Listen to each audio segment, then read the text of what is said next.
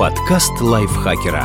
Полезно и интересно. Всем привет! Это подкаст лайфхакера. Меня зовут Артем Горбунов, и сегодня я расскажу вам про 6 признаков того, что у вас проблемы с финансами, даже если вы этого не замечаете. Некоторые вещи кажутся вполне невинными, пока не начинаешь просчитывать их последствия. Вам не хватает денег до зарплаты. Начнем с очевидного. Даже если вы изредка остаетесь без копейки на несколько дней, это повод задуматься, все ли у вас в порядке с финансовой дисциплиной. И уж точно нужно что-то менять, если это происходит регулярно. Обойтись без денег в течение нескольких дней можно, но при этом вы очень рискуете.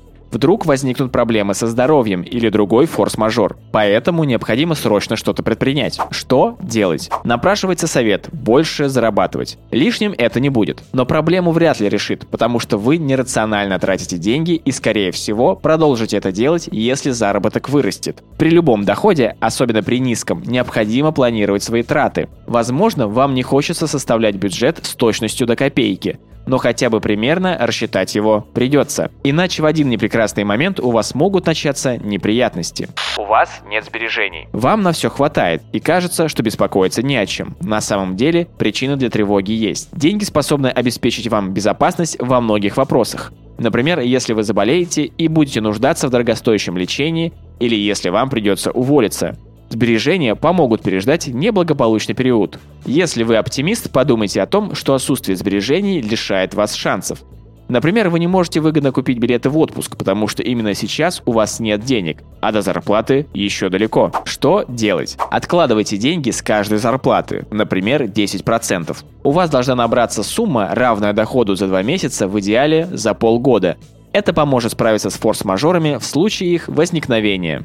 У вас несколько кредитов. Зато вы пользуетесь купленными на банковские деньги вещами уже сейчас. Ведь так вы рассуждали, когда брали эти кредиты. В итоге на погашение основного долга и процентов уходит внушительная сумма, которую вы бы могли, например, откладывать на то, чтобы купить то же самое, но без переплаты.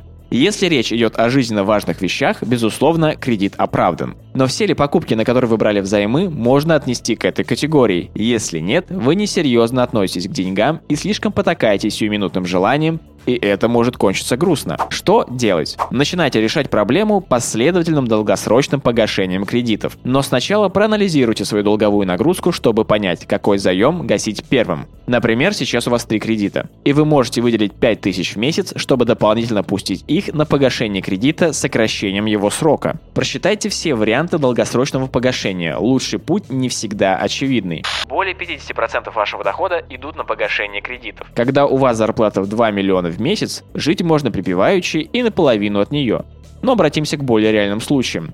При зарплате в 30 тысяч отдавать 50% банкам уже критично. Помимо того, что это просто тяжелое бремя, однажды может возникнуть такая ситуация, что деньги вам срочно понадобятся на нечто жизненно важное, и вы не сможете заплатить по кредиту. Пени и штрафы только усугубят ситуацию, сделав ее практически безвыходной. Что делать? Вам нужно снижать долговую нагрузку, но сделать это без труда не получится. Прежде всего необходимо увеличить доход. Например, можно взять подработку на период, который понадобится для долгосрочного избавления хотя бы от одного кредита. Либо вам придется экономить, чтобы погасить кредит досрочно. У вас есть долги по коммунальным платежам. Во-первых, вас могут лишить части ресурсов, начислить пени и в некоторых случаях даже выселить. Во-вторых, долги за ЖКУ выдают ваше несерьезное отношение к деньгам. Обязательные платежи называют так не случайно, они должны перечисляться в срок. Отсутствие финансовой дисциплины мешает и экономить, и копить, и зарабатывать больше. Кстати, долги по ЖКУ негативно влияют на кредитную историю. Что делать? Вырабатывайте полезную привычку соблюдать график платежей. Для начала создайте напоминалки на телефоне или в календаре Google. Вы постоянно ссоритесь с партнером из-за финансов. У вас проблемы не с деньгами, а из-за денег, но это тоже считается. Постоянные конфликты в семье еще никого не сделали богаче, здоровее и счастливее. Что делать? Переходите от взаимных упреков к конструктивному обсуждению. Вам важно услышать друг друга, понять, реально ли проблемы, о которых вам говорит партнер, и прийти к какому-то компромиссу. Если сделать это не получается, знайте, у вас проблемы не только с финансами. Подкаст лайфхакера. Полезно и интересно.